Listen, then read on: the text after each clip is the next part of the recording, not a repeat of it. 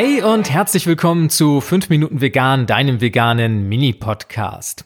Mein Name ist Jens Herrndorf und in dieser Episode soll es um das Thema Milchsäure gehen. Ja, du weißt bereits, wenn du schon einige Episoden dieses Podcasts gehört hast, auf was du zu achten hast, wenn du vegan einkaufst, welche Tricks und Kniffe es da gibt und möglicherweise auch welche Fallstricke. Und in diese Kategorie gehört heute auch das Thema Milchsäure. Denn Milchsäure wird unterschiedlichsten Produkten zugesetzt und wenn man sich die Zutatenliste dieser Produkte ansieht, dann kann man schnell auf die Idee kommen, dass Milchsäure nicht vegan sein könnte. Denn Milchsäure ist ja aufgrund des Namens, wie es scheint, auf keinen Fall vegan. Milch, wir wissen es, kommt von Kühen, ist nicht vegan, von daher hat's in unserer veganen Ernährung nicht zu suchen. Aber ganz so einfach ist es tatsächlich nicht, denn in den allermeisten Fällen ist Milchsäure überhaupt gar kein Problem für uns Veganer.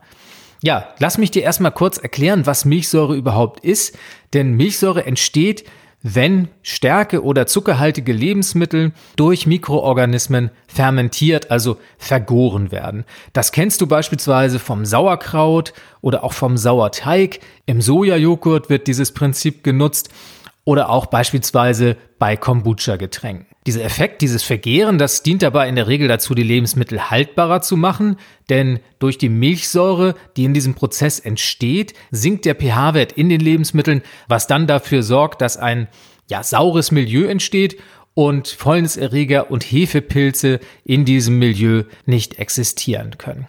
Und damit wird, wie gesagt, das Lebensmittel dann haltbar gemacht. In der Regel ist das ein gänzlich natürlicher Prozess, der sich allein schon durch die Inhaltsstoffe bedingt.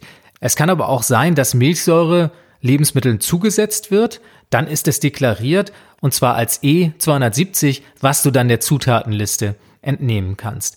Ja, du merkst schon, mit Milch hat das Ganze wirklich nichts zu tun. Wo kommt dennoch dieser Begriff her, magst du dich fragen.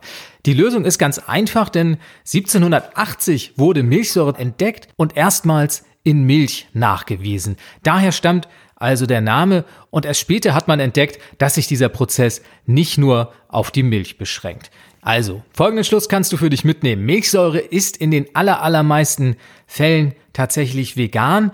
Es gibt allerdings eine Ausnahme und die besteht darin, dass es sein kann, dass diese Milchsäurebakterien im Vorwege, bevor sie dem Lebensmittel zugesetzt wurden, auf einem Nährboden tierischen Ursprungs gezüchtet wurden. Das ist tatsächlich den Zutatenlisten nicht zu entnehmen.